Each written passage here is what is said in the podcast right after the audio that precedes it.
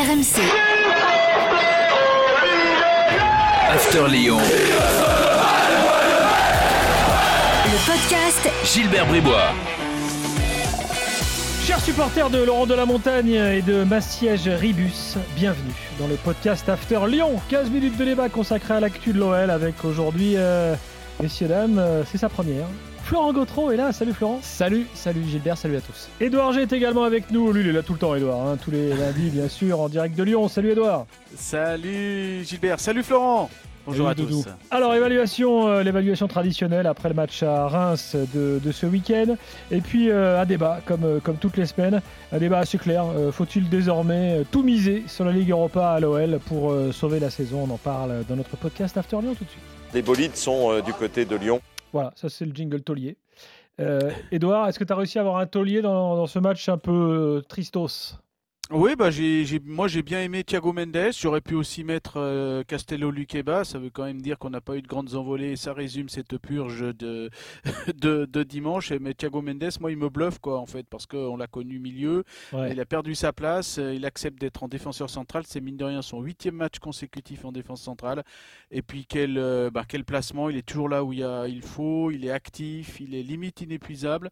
Il est placé, il a la vista, il est intelligent. euh, voilà, et on a vraiment l'impression que c'est euh, c'est son poste. Et puis, euh, bah, il a accepté justement de, jouer les remplaçants au départ parce qu'il n'y avait personne en défenseur central. Ils étaient tous blessés. Puis finalement, quand ils reviennent, que ce soit Da Silva, que ce soit Denayer ou Boateng, une- d'une certaine manière, qui n'est encore pas encore euh, en place, mais euh, euh, voilà, et ben. Il est là et indétrônable euh, match après match. Bon, voilà. À, à Lyon, on avait connu Maxwell Cornet, ancien attaquant reconverti latéral. Euh, voilà maintenant, donc, euh, Thiago Mendes.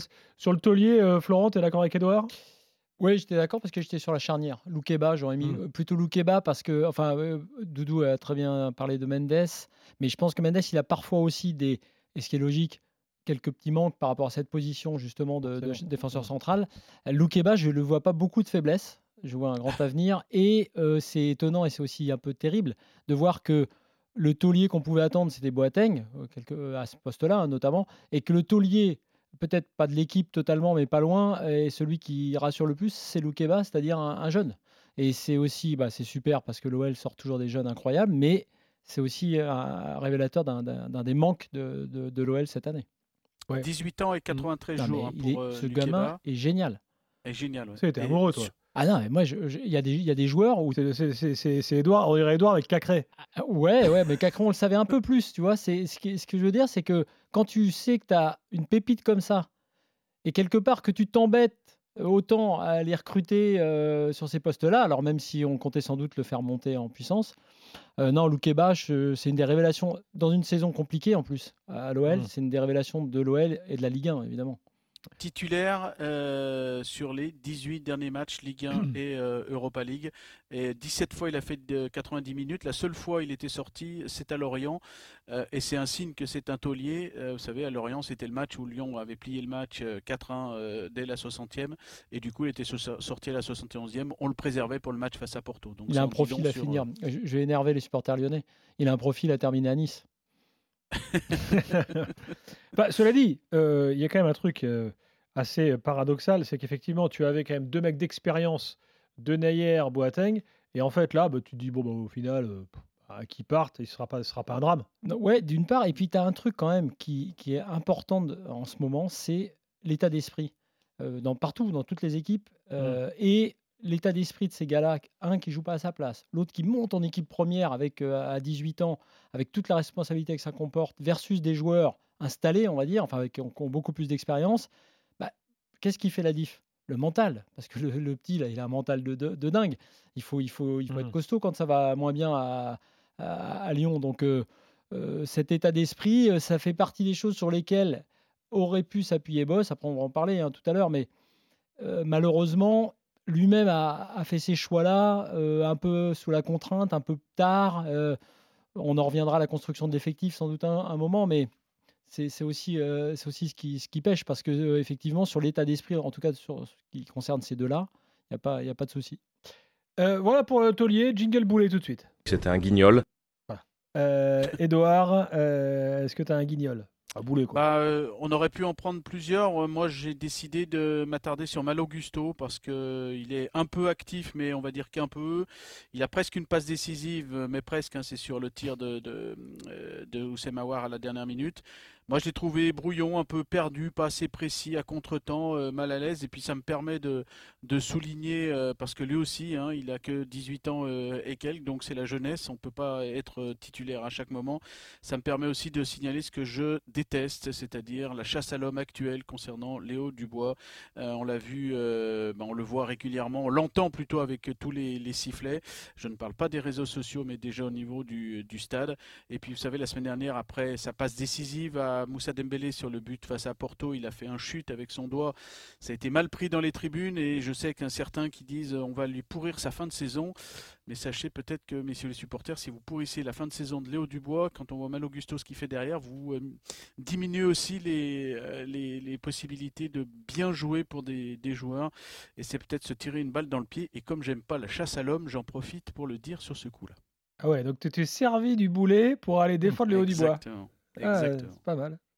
Euh, Non, parce qu'au final, euh, Ouais. Mal Augusto, il vit peut-être mal aussi ça. Je n'ai pas d'infos directes, mais c'est peut-être un ressenti. Et du coup, ben, on a deux joueurs qui sont euh, quelque part éteints euh, par, euh, par, par tout ça. Flo? Moi, c'est Dembélé, parce que, et c'est à mon avis le problème presque numéro un qu'on avait identifié, comme tout le monde, de- assez vite dans la saison, et, et aussi comment Boss, puisqu'il avait réclamé Azmoun à ce poste-là. Dembélé, dans, ses points supposés forts, c'est-à-dire dans la boîte, dans la surface de réparation, il n'a pas été présent, enfin, il n'a pas pris le dessus. Euh, et puis il rate cette occasion, qui est quand même une occasion à mettre pour un attaquant, euh, on va dire, de son niveau. Euh, et ça, ça me permet là aussi de souligner plus généralement ce problème du neuf. Euh, je pensais à Milik et à, et à la polémique avec Sampaoli en me disant quand Milik entre guillemets ne jou- jouait pas ou moins, j'imaginais Boss qui se disait non mais attends il, est fou Sampaoli ou quoi? Et Il a Milik dans son effectif et, et c'est tout ce qu'il nous faudrait quoi en fait. Et là quand même ça manque. Parce que tu vois hier Bon, on, on y reviendra, mais le match est nul, euh, il n'est- pas suffisant, c'est sûr. Mais tu peux, tu peux t'en sortir. Tu peux t'en dans un match comme ça avec un bon avec un attaquant qui te sauve qui te sauve la mise justement. Tu peux gagner un 0 ils l'ont fait d'ailleurs Lyon aussi cette saison avec des petites victoires comme ça à 0 ça n'a pas été le cas hier et Dembélé en est en partie responsable. Euh, alors, euh, moi, boulet, j'ai mis le maillot. Euh, Permettez-moi, mais euh, là, on, on atteint quand même des niveaux de mocheté euh, rarement atteints à l'OL. euh, Ah, ça Edouard. fait un moment qu'il existe. ouais. Ah Ouais, ouais, c'est bah, de un peu c'était- noir, je là. l'avais- Je l'avais peut-être pas c'est là que tu regardé, vois. alors. pas- Toi, tu, tu, tu regardes pas trop les matchs du jeudi soir, c'est pour ça. Toi, tu t'arrêtes. Ah, mais là, ils ont joué, ils ont joué un mercredi jeudi avec ce maillot-là, je n'ai pas souvenir. Oui, c'est le maillot européen. Oh là là là là, c'est horrible. ah oui Il joue certaines fois avec j'avais oublié le devant parce qu'en fait euh, Ah oui. noir ça irait noir noir euh, uni à la limite euh, pourquoi pas Mais je, je sais que vous regardez encore moins Lasvel, mais Lasvel a le même. C'est un peu la liaison entre euh, Lasvel et mais pour moi, l'Asvel, c'est en vert. Mais bon, Lasvel que n'aurait jamais en j'ai joué décidé qu'une équipe en vert, c'était, dans le basket, c'était pas crédible. Ça fait plaisir de faire plaisir à Limoges, par exemple, qui est quand même. Orthez ou Orthez. Non, c'est surtout que l'équipe de Lasvel, en noir, c'est les Spurs. Suivez Ah. Tony Parker. Ah, c'est pour ça Eh bah oui. Bon, bon c'est pas le podcast Voilà. Asvel, mais. mais, Allez, un petit tacle euh, en passant. Bah non, mais enfin, perdre, perdre, des... perdre des fondamentaux quand même, perdre de l'identité du club. Mais bon, bref, c'est comme ça. Euh, bon, voilà pour l'évaluation, passons au débat. Oui, alors, déjà, Edouard, donne-nous, je sais pas si tu as cette stat, depuis quand en championnat on n'a pas eu une saison euh, aussi cataclysmique pour l'OL Est-ce qu'il faut remonter au XXe siècle? Eh ben oui, le plus faible total de victoires, euh, c'est Opta qui nous dit ça, c'est en euh, 97. À ce stade de la, com- la compétition, il y avait 10 victoires. Là, il y en a 11 en 29 matchs. 11 victoires en 29 matchs. Et je vous parle de l'OL, hein, l'Olympique lyonnais. Et le, le- le plus mauvaise place à ce moment-là, c'est en 95-96, 12e. Et là, donc, l'OL est 10e. Et pour vous dire aussi, j'ai regardé dans mes petites stats, depuis le début du siècle, euh, depuis 98 notamment, moi que je suis l'OL, la pire place, c'était 5e en 2014. 5e en 2014. Il y a eu les titres, bien évidemment, il y a eu 4 fois 2e, 6 fois 3e, 3 fois 4e et une fois 5e. J'enlève Ah ouais. L'année de la pandémie, hein, euh, parce que voilà, tu peux noter la 7e place de l'année de la pandémie, mais il restait quand même un certain nombre de, de matchs. Imaginez-vous, cinquième, la plus mauvaise place de l'OL au 21e siècle. Et là, euh, le plafond de verre, l'OL a jamais été mieux que sixième cette année et seulement à trois reprises. C'est vrai que c'est incroyable quand même. C'est incroyable. Et, et- et malgré ça, Peter Boss bénéficie toujours d'une cote euh, euh, certaine auprès des supporters, Edouard. Ouais, parce que ce sont les, les, les, les joueurs qui sont euh, mis, à- mis à mal. Euh, F- Florent, tu parlais tout à l'heure de Moussa Dembélé euh, ou la dernière action d'Oussem Aouar, euh, et je l'ai dit souvent ici même. hein, Est-ce que c'est l'OL se procure beaucoup d'actions, donc il y a du jeu d'une certaine manière. Je parle pas d'hier, mais en général il y a du jeu. Mais il y a un moment donné, c'est pas Peter Boss qui est devant le but quand il y a Moussa Dembélé sur le centre de euh, euh, de, de, de Mal Augusto hier euh, ou sur le centre de Bradley, Bradley Barcola euh, le- le manqué, on va dire, d'Oussem Aouar, ou l'arrêt miracle de, de Raskovic, le, le, le- le gardien de, de- de Reims. Donc, euh, il garde une, une cote, mais il y a quand même un sentiment ben, de, déjà d'inachevé parce que, sauf si l'OL gagne l'Europa League, l'OL sera, je- en tout cas, moi, je sens depuis, euh, depuis ce week-end, en parlant avec un certain nombre de supporters, qu'on s'est résigné. On sait que l'année prochaine, il n'y aura pas de Coupe d'Europe par le championnat, pas de Coupe Ouais. d'Europe. hein, je ne parle pas de même de Ligue des Champions. Donc Euh, il faut on gagner dit, l'Europa League. Ouais, il faut gagner l'Europa League. Du coup, on se dit, bah voilà, fa- fatalement, un entraîneur est un homme de résultats, comme on le dit à Lyon. Il n'y a pas de résultats, donc Peter Boss ne sera pas là l'année prochaine. Euh, c'est ce que disent les supporters, mais ils disent, voilà, il y a quand même un goût d'inachevé par rapport à ça, parce que Peter Boss n'aura pas eu, Florent, tu en parlais, euh, l'effectif qui, qui va bien avec son jeu, n'aura pas eu aussi les faits de match euh, dans la saison qui ont fait que cette saison soit, soit bien partie. Donc on s'est déjà un petit peu fait à l'idée que l'OL n'ira pas en championnat, par, la- par le championnat en Coupe d'Europe et que Peter Boss ne sera pas euh, l'année prochaine. C'est pas des infos, hein, c'est juste des sentiments généraux, sauf, sauf, sauf s'il y a un énorme parcours en Europa League. Bon, euh, t'es étonné juste Flo quand même de que Peter Boss comme ça soit toujours. Alors, le pauvre Genesio par exemple, il se faisait dé- dégommer alors qu'il avait des meilleurs résultats. Ouais, alors ça dépend parce que Trois fois sur quatre en Ligue des Champions hein, pour Bruno Ouais, Bo-. Boss, il, il se fait quand même, il se fait quand, il a quand même, euh, il a, il a pris un peu aussi hein, bah, sur- pour son grade. Alors c'est vrai que du côté des supporters, il est un peu épargné, mais c'est pour ça que sur ce qui va se passer après, ce qui est un peu terrible dans ce qui semble être inéluctable, c'est-à-dire le départ de Boss à la fin de la saison, et, et on va repartir sur des, enfin, j'espère pas, mais des mauvaises solutions. J'ai l'impression parce que la bonne solution, euh, l'idée avec Boss, c'était de travailler sur une autre composition d'effectifs. C'était euh, faire, enfin, je faire l'analyse de cette saison compliquée. Ça pourrait être de dire, euh, on n'a pas su euh, créer, euh, construire l'effectif euh, tel que Boss le demandait. Parce que si tu regardes les paroles de Las, maintenant, on sait qu'il faut pas tout croire. Mais quand il te dit, quand il le maintient là récemment, il te dit que Boss est un bon entraîneur. Si tu le prends au mot, tu dis, ben, dans ce cas-là, si c'est un bon entraîneur, on est d'accord qu'il n'est pas responsable de tout. Donc il faut lui donner les, moyens de, son, ses, ambitions techniques.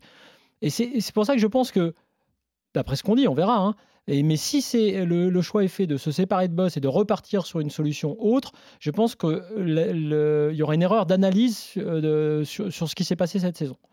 Et, et après, moi, effectivement, l'Europa League, je pense que cette équipe, depuis, je l'ai dit, on a fait un avis tranché dans l'after la semaine dernière. Euh, Effectivement, j'ai dit, il faut que l'OL joue l'Europa League, enfin privilégie l'Europa League.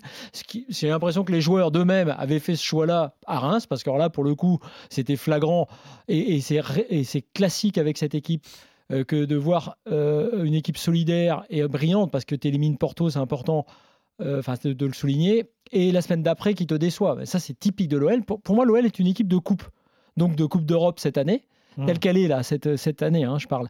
Et, et donc, et il faut jouer la Coupe d'Europe. Maintenant, c'est à la fois simple et compliqué, mais tu as West Ham, c'est pas insurmontable pour l'OL. L'OL n'a pas à rougir de son effectif, au contraire. Cette équipe-là, elle l'a montré contre Porto, c'est se mobiliser. Donc oui, c'est une équipe qui, sur la durée, sur la régularité, n'y arrive pas et n'y arrivera pas.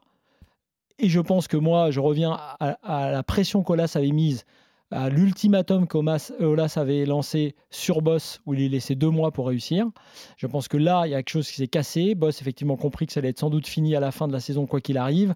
Il a cru plusieurs fois d'ailleurs que ce serait fini. Lui-même, dès le mois d'août, c'était compliqué.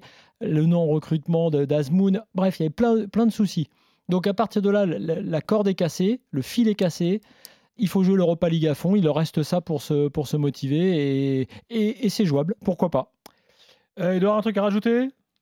Non, c'est vrai que c'est assez paradoxal hein, le, fait que Peter Boss ne soit pas la principale euh, euh, cible des supporters, mais qu'il cible plutôt les joueurs. Donc ça veut dire que cet effectif, à leurs yeux, n'est pas, euh, pas équilibré et n'a pas donné les moyens. L'effectif n'a pas donné les moyens à Peter Boss. Ouais, mais moi je trouve assez bien de souligner pour une fois que les supporters font peut-être une meilleure analyse que, que leurs dirigeants.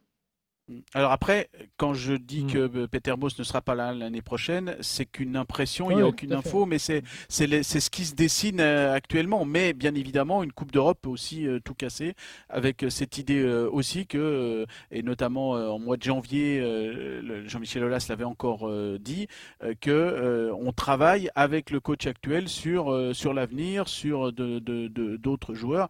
Donc pourquoi pas il soit encore là l'année prochaine? Mais franchement, si on garde un coach, parce que là je vois pas comment on peut euh, terminer du côté de l'OL mieux que, euh, que là actuellement, hein, quand euh, je vous le disais, la meilleure place était sixième dans l'année